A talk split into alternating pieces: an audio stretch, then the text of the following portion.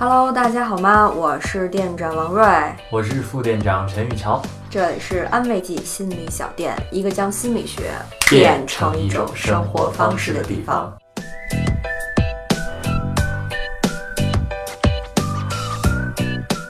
其实安慰剂之前呢，就断断续续做过几回电台。我个人是非常喜欢这种形式，毕竟每天都很多时候是你看不了文章，也看不了视频，但是呢，我们又还是有很强烈的内容吸收的需求。怎么办呢？我们可以听，因为不同感官之间的通道是相对独立的，所以在听电台的时候做些别的事情也是完全没有问题的，而且体验还很棒。我自己的话呢，就是每天。刷牙啦，吃早饭啦，上下班路上的时候会听我精选出来的电台，每天心情都还挺愉悦的。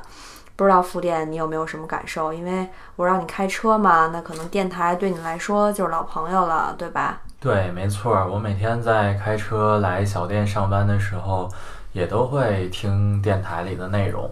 但是我在车上听的内容最多的就是路况啊，就是怕 好无聊，怕堵车。但是路况之后都会有一些什么呃文艺节目，比如说唱个歌啊、听个相声的什么的会比较多。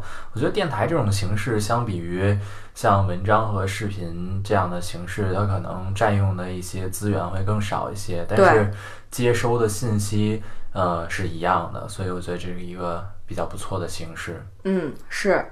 那其实你刚才提到了很多电台的类型哈，但因为咱们是做心理的嘛，所以我对心理电台会更关注一些。我其实，在开始咱们做电台之前，我做了很多的功课，然后我发现呢，这些各大播客平台上这些电台，所谓标着心理标签的，不是鸡汤，就是那些非常。无聊的、没有意思的一些硬邦邦的心理学知识，所以我个人体验还是挺差的。因为鸡汤这种东西，大家也喝了很多年了，对吧？现在大家对鸡汤也越来越不认可了，都说是一些毒鸡汤。反正那些挂着心理学标签的这些毒鸡汤是最危害人的。对，所以我觉得，既然找不到能够让我们满意的电台，那我们不如自己就来做一个。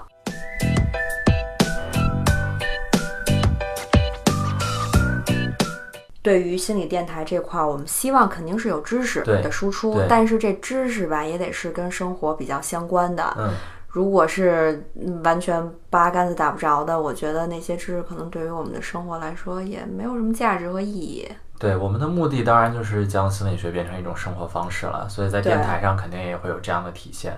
是因为咱们不是叫安慰剂心理小店吗？听起来就很温暖的感觉。而且咱们 slogan 呢，一开始也介绍过，将心理学变成一种生活方式。所以我们希望跟大家的距离是更近的。嗯嗯，我们聊的内容呢，不仅可能大家会有一些困惑，包括我们自己都是不同程度的会去经历的。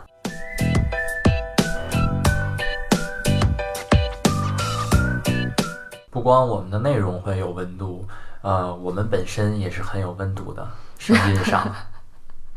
那那么自恋啊？那可不吗？那我们两个可能会是电台的常客，所谓主持人或者主播。对，那就得跟大家介绍一下。我先来，我呢心理学入坑多年，本科的时候就是学心理学，然后发现兴趣真的是在可能。对于这个领域更多的了解的过程当中积累起来的，然后在本科毕业的时候，可能就对于心理咨询这块儿有了额外的更想深入去学习的兴趣，所以去了美国波尔顿读了两年的心理咨询的研究生。一六年回来呢，就一直在做跟安慰剂相关的事情，线上线下还有文字视频。那现在我们又在做电台播客，所以。算是把所有的热情都放在了这个事情上，用了很多种方式，但是都没有脱离心理学这个本真，对吧？对，嗯，店长说完了，我也来说一下我自己。我呢跟店长是本科的同学，然后同样也是怀着呃很巨大的热情来学习了心理学。但是之后我可能走向了工作的道路，但是这个工作也是和心理学相关的。呃，只不过它的呈现方式可能并不是我那么想要的，虽然跟心理学相关，所以后来就和店长一起进入了这个安慰剂的小店，去完成自己可能在心理咨询这方面能够给自己带来更多的成就感，所以就更多的向这方面进行投入。当然也，呃，通过各种形式吧，想向大家去呃科普一些更和大家息息相关的心理学知识。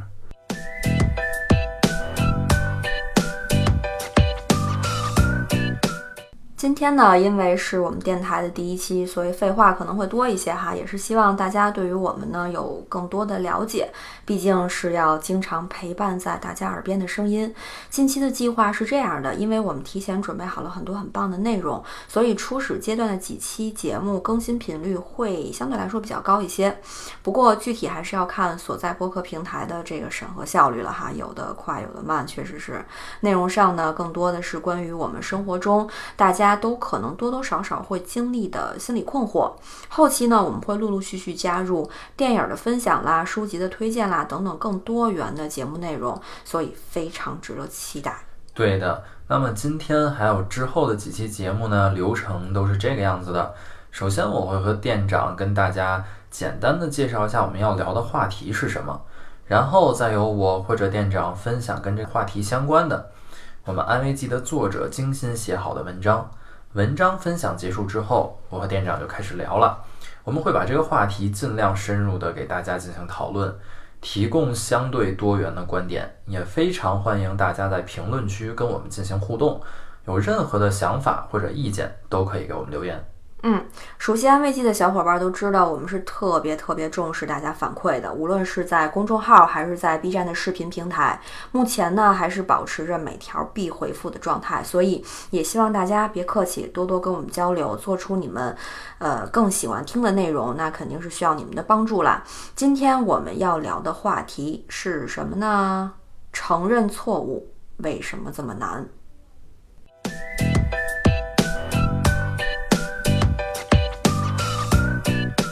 我不知道你啊，我自己的感触反正挺深的。我印象中，在可能大二大三之前，我都是处于一种非常难说出口的状态，就是说我错了，这件事情是我做的不对，就类似这种表达很困难。我是明显能感觉到的，我会觉得一旦这句话说出口，就。没戏了，就玩完了。但是其实我也具体不知道到底是什么没戏了，就是造成了一种什么样的影响。但是就会有一个特别明显的心理节点，就这话不能说，然后说了就会有非常严重的后果。哦，我反而不一样，我从小到大就会。特别经常性的说“我错了，我错了”。那你那“我错了”有没有什么就是实质性的价值？就别人会不会觉得好像你是不走心的？呃，其实我有时候承认我错了，我都不知道我哪儿错了。我说我错了的目的就是为了回避去不谈这件事情。就比如这件事情可能造成了一些冲突，那我倾向于就一直说我错了，我错了，我错了，然后好，这个冲突就过去了。就等于说是赶紧把这个话题结束，对对对，不想。继续进行深入的讨论，对，所以才说我错了。所以其实应该是从根本上来讲是一个回避的行为。我怎么觉得你这种更可恨呢？对，是这样的。嗯，那你觉得哈，过多的说我错了，或者说我不爱表达我错了，会出现在什么样的一种场景下，什么样的关系当中呢？啊，应该不是说对谁都这样吧？对，我说过多的我错了，可能更多的出现在。和家人或者亲密关系当中，我可能会更倾向于，呃，避免产生冲突，所以说我错了。我这个应该不算是说从本本心上去承认这个错误，而单纯的是为了避免和亲密关系或者家人产生冲突才会这样说的。就是距离比较近的时候。对对对。所以在那种情况下，是不是我们好像警惕感或者说戒备的状态会更强一些？嗯。应该是，就普通人之间可能也不会想到这一层。对对，你呢？你在什么场合下都会倾向于不说？其实跟你差不多，嗯，但是我觉得可能在亲密关系，就是所谓的情侣关系之间吧，这种状态会更多一些。好像是觉得有某种较量或者是竞争，就两个人之间得是有好像在一种比赛的状态里。哦，有输赢。哦，就谁先说错我错了，谁就输了，是吗？对，就好像是为以后的继续的各种比赛，好像奠定了某种基础。哦，就比如说对方要是先说我错了，可能你就会站在一个比较高的位置上。对，而且这件事情还会变成以后的一个证据。哦，嗯，翻旧账用啊，对，啊。所以，嗯，其实亲密关系算是一个比较，呃，公约数的感觉，嗯就是不管是谁，在这种状态下，可能亲密关系的这种场景会多一些。嗯，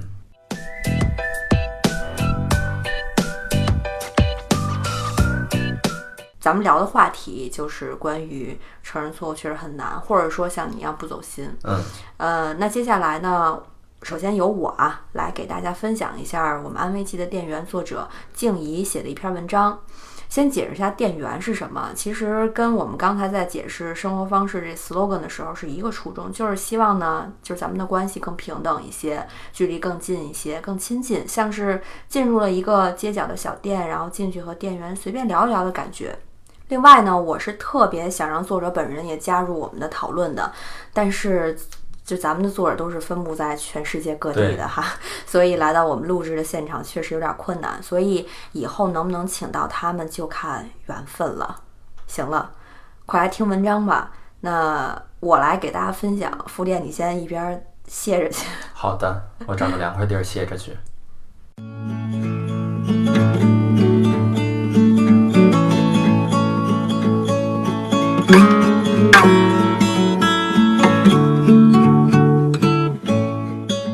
最近有一件事儿对我触动很大。一天，我和男友因为忘记倒垃圾的事儿大吵一架，双方都不肯让步，被对方气到半死，最后以不了了之结束。从那以后，我们就经常为各种小事儿争吵，有时候我有理，有时候他理多，但不管谁占理，我们都互不认错，总希望对方是认错的那一方。直到有一天，男友问我：“你就说一句你错了，下次注意就行了，有多难呢？不要再跟我解释这个解释那个了，可以吗？”可是我错了这简简单单的三个字，在嘴边怎么也说不出来。我才发现，说一句我错了，真的好难。前两天在网上看到一个故事，发现我跟故事中的小安感同身受。小安和妈妈在外边吃完饭回家，带着狗出去遛弯儿。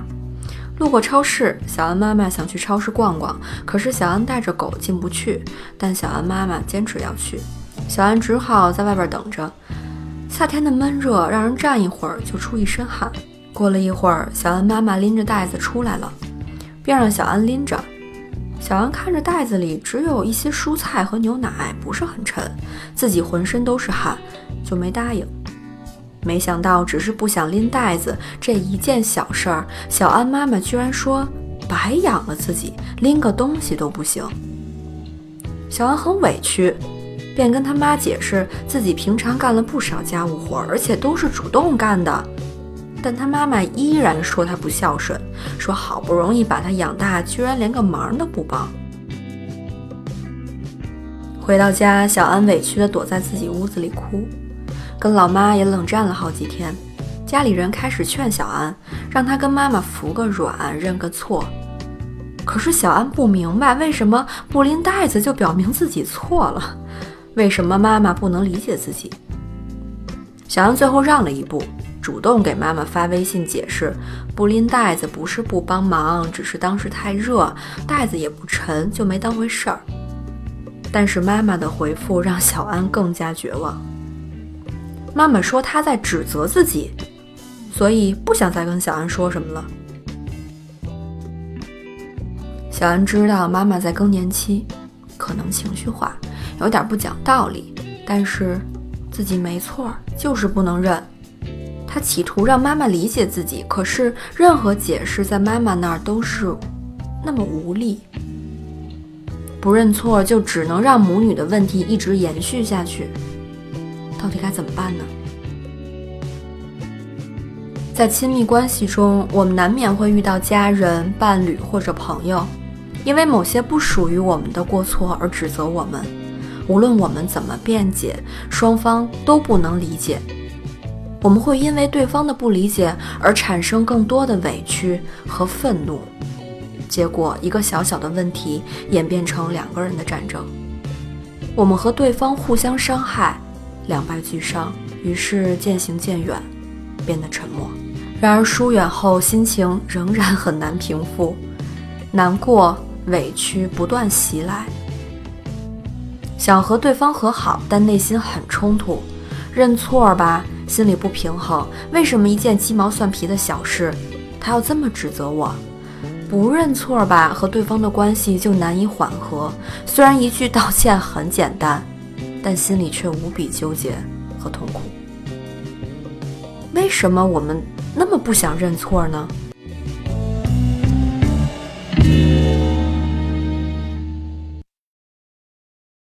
在双方互相指责的时候，认错确实很难。表面的原因是因为认错容易让人感到不自信，认错好像就表明了自己比别人差，像是自己输了。而我们每个人天生就有要保持美好自我形象的需求。所以认错简直就是自毁形象，尤其是在集体或者有竞争关系的环境中，不认错才能保全个人形象，保持自信。所以出于本能、自我保护的意识，就是不认错。而在自我保护的表象背后，过度指责可能会触动我们内心自我否定和怀疑的情节。指责从表面上来看是在讨论事情到底谁对谁错的问题，而从人际关系的意义来看，指责背后所代表的含义是：你觉得我不够好。比如从刚才的故事来看，小安表面上是在说不主动帮父母忙不是不孝顺，自己没错，但事实上他想表达的是我已经做了我应该做的，你不该怪我。你不该觉得我不好。其实我们真正在意的不是是否错了，而是对方不该责怪我们。我做了很多事情，可是你却把这些当做我应该做的，还觉得我不够好。为了保护自己的形象，为了尊严，让自己处在道德的高位，所以不认错给他们带来的感受是爽的。觉得事情都在自己的掌控范围之内，然而不久之后，就开始纠结是否该认错了。即使过了好几天，都仍然觉得扎心。这种过度反刍的状态，触发了我们一直隐隐存在的自我否定和自我怀疑，陷入一种无比抑郁和绝望的情绪。那么，到底在什么情况下，指责会触动我们内心的情节，让我们的认错无比艰难呢？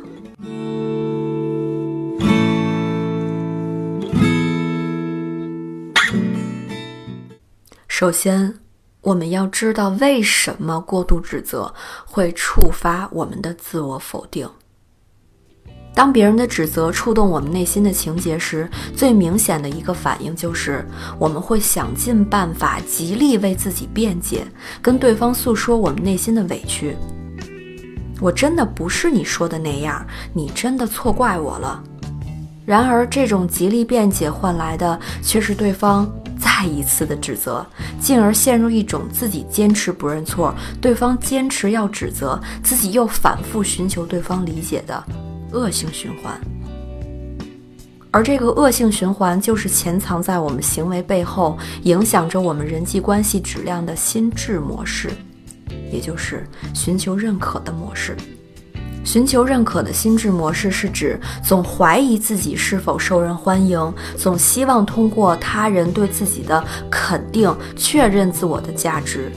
即使得到一些认可，有这种模式的人。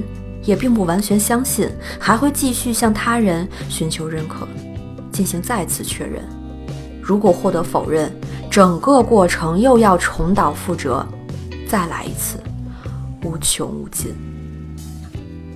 这种对认可的过分关注，会驱使我们有意或者无意的做那些能够满足他人期待的事情，获得更多的认可。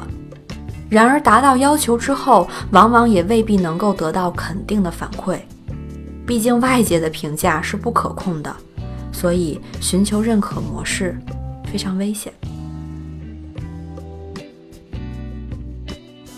它让我们变得玻璃心，让我们在面对人际问题的时候极其脆弱。拥有寻求认可心智模式的人，总是关心别人怎样看待自己，对拒绝和不尊重非常敏感，因此常会因为别人并非贬低，只是对事不对人的言语误解为自己被排斥和否定。在感到被贬低、下意识寻求认可而不可得之后。就会产生强烈的挫败感，开始回避与他们的交往和互动，严重降低了社交圈的质量，削弱了重要的社会支持的来源，为以后的冲突埋下更大的隐患。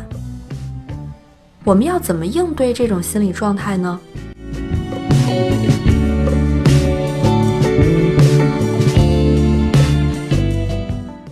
静怡给我们提供了三个步骤的心理武器。当你受到他人的过度指责，在你适度解释后仍不管用的时候，可以使用。第一个步骤：冷冻冲突。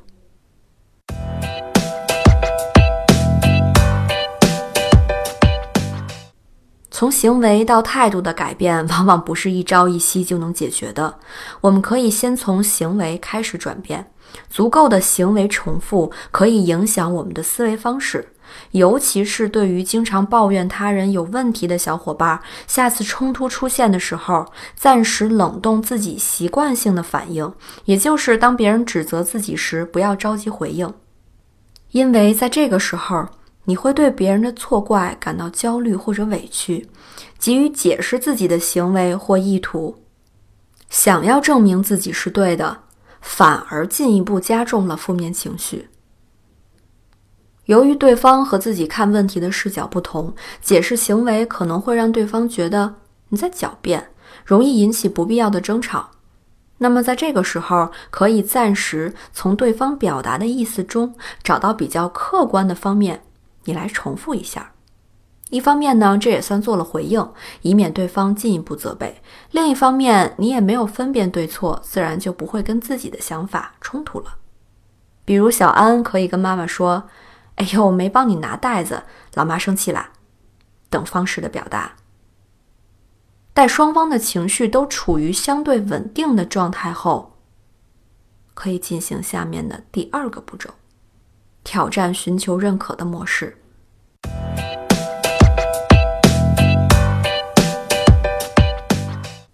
利用第一步中冷冻冲突带来的缓冲时间，向自己发问，比如：“我又在寻求不合理的认可了吗？我又认为自己是不够好的吗？我又害怕被人负面评价了吗？我其实是在担心他不在乎我吗？我做这样的事情是自己自愿的吗？还是被迫的无可奈何呢？”比如小安在大热天等待妈妈逛超市，其实自己并不想等，那么说明自己不是自愿的，是被迫的，自然会产生各种情绪。顽固的模式需要被挑战，在我们一次又一次坚定的自我辩论中，它会被慢慢瓦解和削弱，给我们建立新的模式腾出空间，也就是我们的最后一个步骤。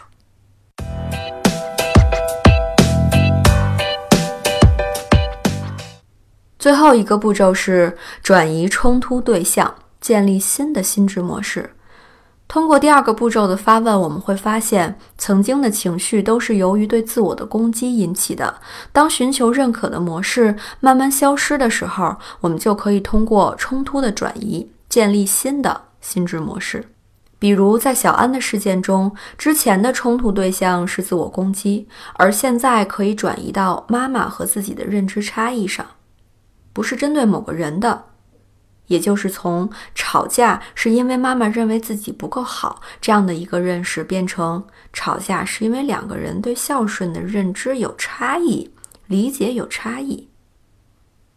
当我们能够在争吵要开始的时候意识到这层变化，就不会认为认错是什么大不了的事情，自己能够相对抽离的做一些让事情得以缓和的行为，比如撒个娇让老妈高兴就好。但这个变化不像听起来那么简单，所以一定要给自己信心以及耐心。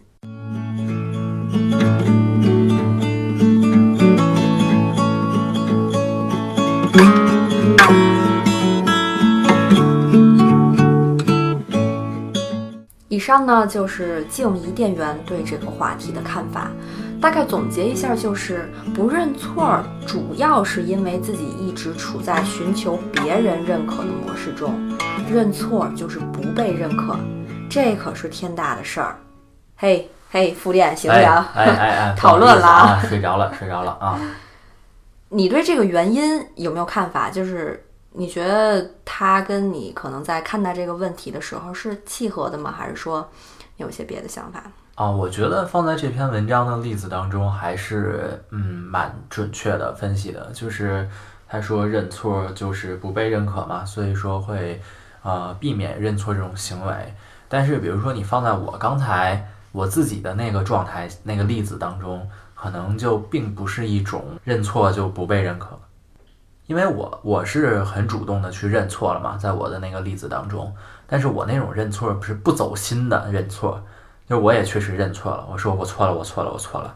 但是我是为了避免冲突而认错，所以是不是可以理解为有人很艰难的做出认错这个行为，是在寻求对方的认可，或者说避免对方的不认可？但有些人过于轻易的去认错，是压根儿没把这件事情放在心上。对，或者他认错的目的并不是，就是他表达我错了的目的。并不是为了认错本身，而是可能为了其他一些目的。嗯，所以那可能就存在几种情况了哈。第一种情况就是真的有错，但是不认错。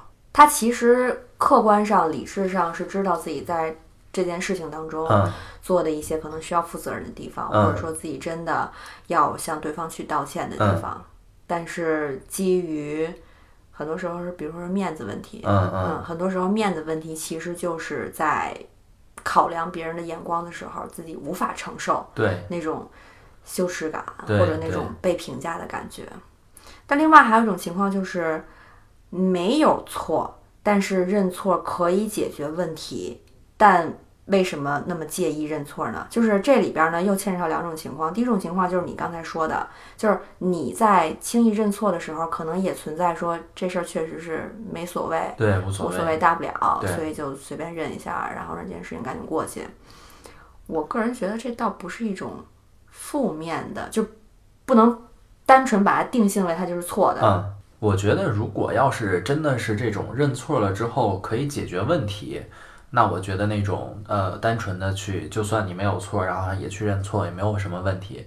但是如果要是像我刚才描述的那样，就是认错了是为了回避问题，并没有把问题真正的解决，那可能是相对来说比较负面的一种。那怎么区分呢？可能行为上看起来是一样的，就是我怎么去区分？比如说有一个人哈，我比较在意的一个人，他经常性的就在有冲突的时候。就认错了，那我怎么区分他是因为其实并不在意这件事情，愿意扛下所有的问题，还是说他不想再跟你继续沟通、继续深入交流下去，所以赶紧把这事儿了了？我觉得愿意扛下所有的问题，应该也并不是一个特别最优的选择吧？应该是两个人一块儿去沟通、面对、解决这个问题，才是最优的选择吧。可是你说生活中那么多事儿，如果每一件都拿出来掰开了揉碎了去讨论，其实挺累的。呃，是挺累的。有时候可能就需要，比如说某一方去多承担一些事情。但是我个人认为，还是把尽量多的事情都能够沟通清楚，可能更有利于长久的发展吧。那你会不会有这种倾向，就是任何一件事情，如果造成了某一方的不愉快，就一定得把它拿到台面上来说？嗯，我觉得得看这个不愉快的程度是有多多大，能不能让双方接受了吧？比如说有一件事儿，我可能就是忍不了，那我忍不了，那我觉得就是需要沟通啊，就是我强忍下来，或者说强行认错给他扛过去，呃，也会成为之后的一个定时炸弹。但是，比如说有时候要是这件事情造成的这种不愉悦的感觉，呃，是在自己可接受范围内的，然后也知道可能自己承受了这个问题，就是承受了这样的责任，呃，也可能有利于两个人关系的呃更好的发展，那可能就不会拿出来说吧。那我觉得可能自己在处理关系当中出现的问题的时候，需要有一个线，就是这个线是不是所有的事情通过沟通，呃，去解决才是应该的？对就是不是所有的问题你都要真的拿百分之百认真严谨的态度去对待，才会让这个关系稳定的发展下去。对，而是有些事儿呢，是不是自己可以接受的，可以不用去计较的，也就是说自己单方面可以消化一些的。但是这个消化，就像你刚才说的，可能最好是你得确认它不会变成你以后在争执的时候的旧账。比如说，对对，我之前在你做什么什么什么的时候，我都把这事儿忍下来了，为什么你现在在做这件事情的时候就不能多为我考虑一下？对对我觉得如果你把它作为一种交换的话，可能就失去了你对这个事情消化的意义了。嗯，就是它如果消化，就真的是这事儿就真过去了，过去了，嗯没有了，以后的生活都是重新开始的。就不会受到这件事的影响。对，所以自我接受还有接受对方，可能都是一直会困惑关系的一个话题吧，关系当中出现困惑的一个话题。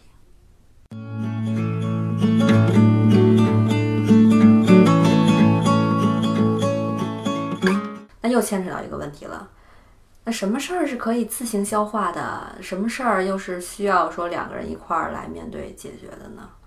我觉得这个首先就得让双方都明确的能够表达出自己可接受的那个点，那条线是在哪儿，在接触的在双方接触的过程当中，我觉得这个应该是最关键的。所以最好是两方，就是关系的双方，可能对于这个标准都是彼此知晓的。，对对对就不是说你自己定了一个线，然后这线呢对方也不知道，可能不小心就踩着雷了，或者没有踩到，他也是，嗯、不清不楚的就这么稀里糊涂的过着。对，首先我觉得自己得知道这条线在哪儿，自己知道自己可接受的这条线在哪儿。而且得告诉对方。对，而且要告诉对方。在很多时候就是自己好像制定了一个完美的规则，然后呢也不让对方知道，对呀、呃，好像还期待着说不告诉对方的情况下，你得对方猜中对你哎你得感知到，对猜中，可能才是就是自己满意的一个状态，所以我觉得这是挺危险的，对对对，尽量让关系透明和坦诚一些吧。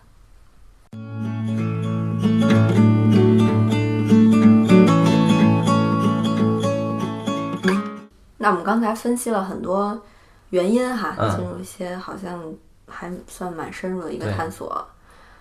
刚才静怡的那篇文章里，其实介绍了操作性比较强的一种方法，但是可能在文字表达的时候呢，对于它的一些，比如说适用或者不适用的情况，可能需要再更具体的去划分一下，或者去辨明一下。就比如说像第一个冷冻的方式，因为你可能对于回避这种状态比较熟悉一些哈，嘛。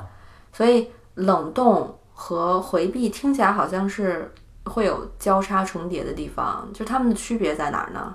啊，我是这么觉得哈，冷冻和回避可能在短期内它的表现的形式都是一样的，就是冷静下来，我要先思考一下，然后等一等这样的形式。但是冷冻和回避的区别，我觉得就是冷冻，它在冷冻之后还是会有一个解冻是吧？对，还是会有解冻，还是会有一个沟通的。嗯，但是回避可能就是好，这事儿冻住了，好就就放那儿吧，我再也不管了啊，嗯对，然后就跑了，嗯，你就不不解决了，就一直搁在那儿，下下回什么时候再提到了我们再说，嗯，嗯，我那觉得这是最冷冻跟大的区别。冷战又有什么区别呢？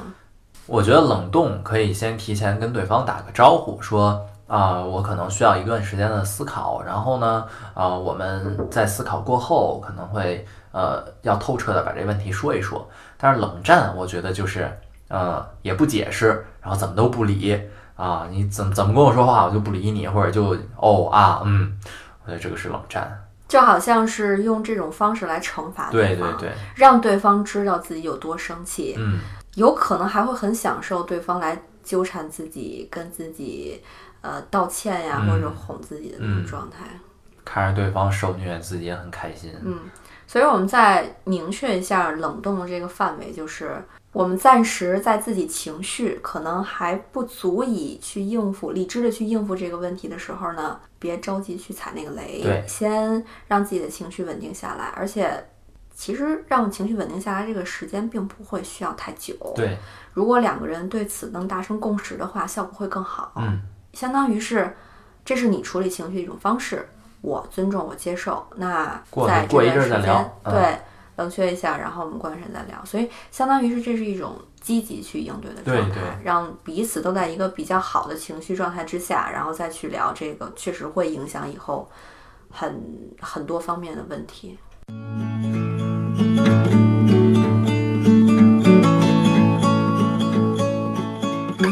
然后第二个方法是自我辩论，嗯，辩论听起来有点像是自己跟自己吵架的感觉，这样不是很奇怪？我觉得可能形式上需要明确一下。对于我个人来讲，而且也是很多研究它嗯比较推崇的一个形式是写作，嗯，就是你可以把你的想法白纸黑字的写出来。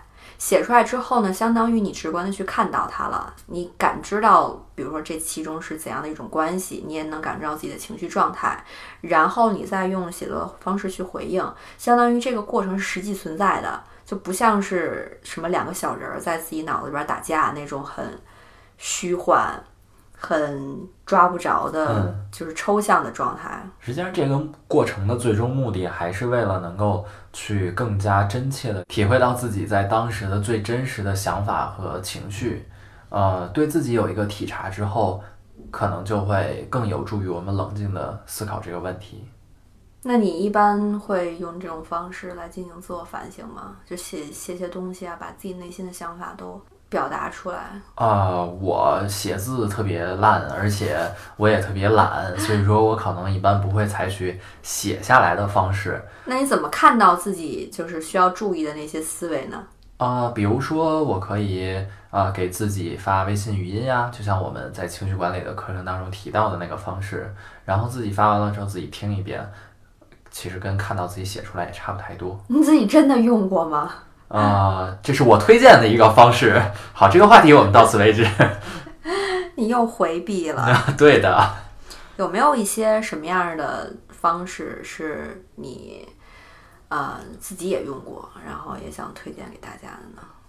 啊、我觉得这个方法可能你会不会因为回避，就是自己想表达那些话也会吃回去？就是你不要老提我回避这件 事情好不好？虽然我是一个回避的人，但是我是很好奇啦。啊，那情绪总要有一个出口，嗯，我一般会用一种特别神奇的方式，什么呀？就是比如说今天遇到了一些事情，可能是我需要去体察一下的，呃，那我会在开车回家的路上，呃，大概去想一下，呃，因为开车其实。嗯，并不是一个特别占用精力的事情。哦，就等于说你会每天有那么一块儿时间，是来清理一下可能当天如果有的话，一些没捋清楚的，对或者说需要再反思琢磨一下的那些乱对，首先。有这么一个时间段去梳理。每当我把车开到停车场的时候，我都会呃熄火之后在车里坐一下啊，坐一会儿发个呆，放个空，然后跟自己念叨两句。可能这个过程也是一种表达自己这种想法、情绪的这么一个过程。所以最好是，就比如说对于我来说，可能比较安全的一个空间就是写作，嗯，写作的那个状态里。对，就可能对于我比较安全的就是车里。对，所以可以推荐给大家的就是，呃，在生活当中要找到一个触手可及就是轻易可以获得的那么一个空间或者是意识状态可以让你来去想那些未必会愿意跟别人沟通的那些内心的想法。找到最适合自己的那个方式那个空间可能是最重要的。嗯。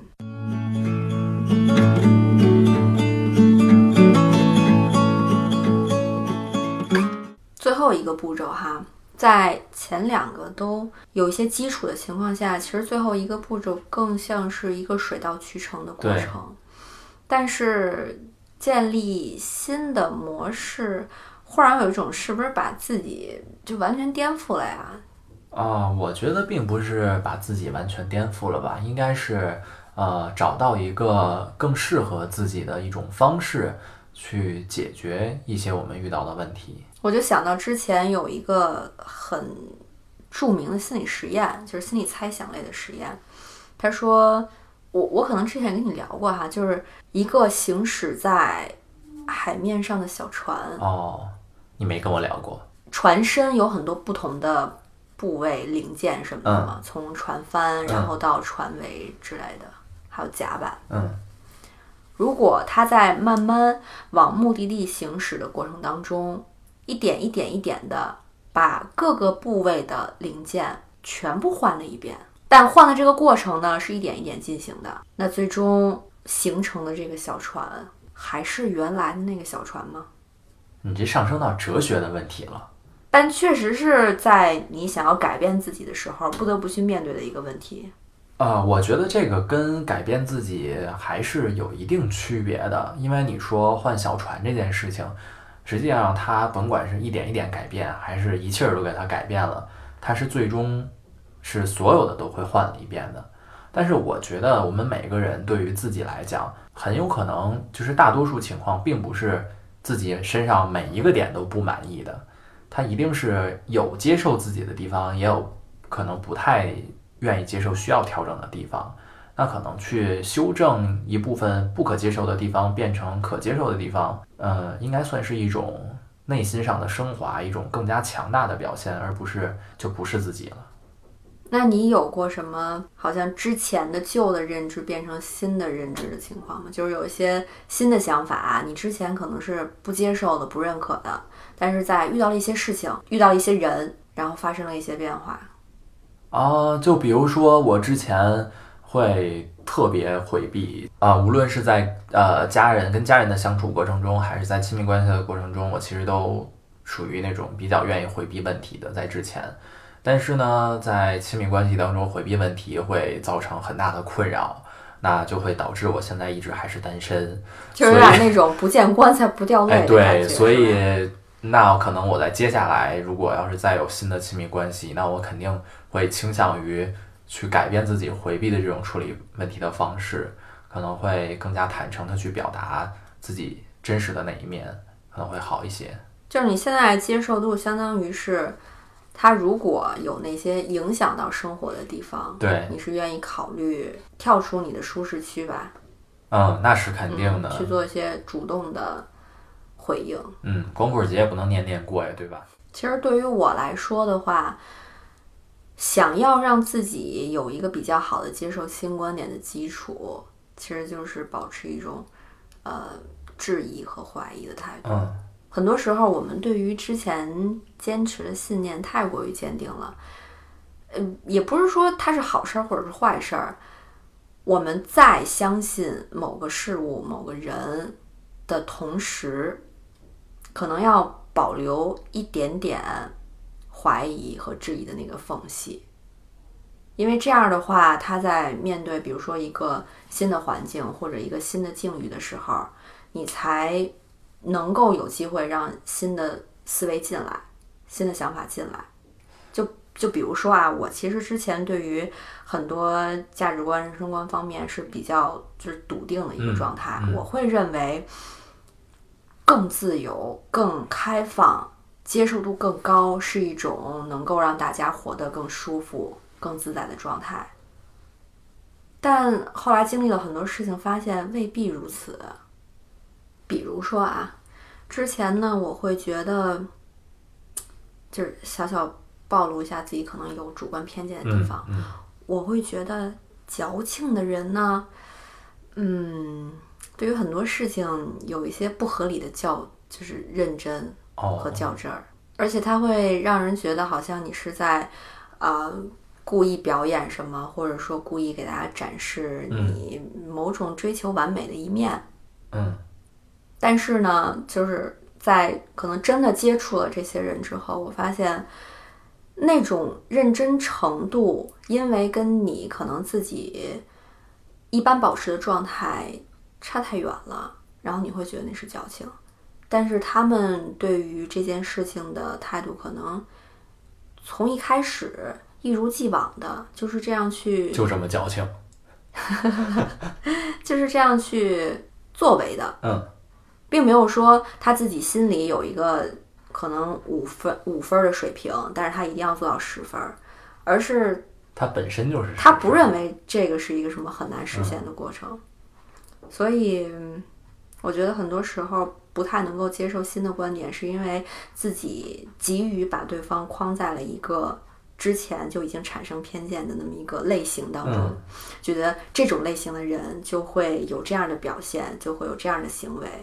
但其实这个是太狭隘的一个在人际关系当中可能认识的一种状态吧。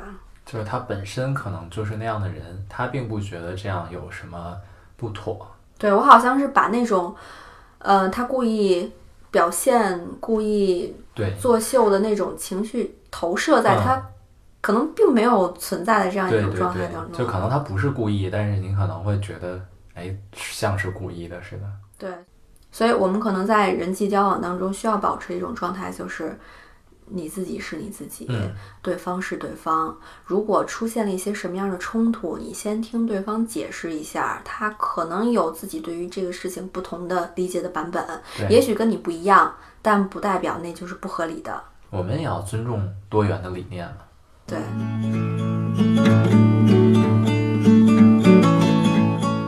好啦，今天这个话题就跟大家暂时聊到这里。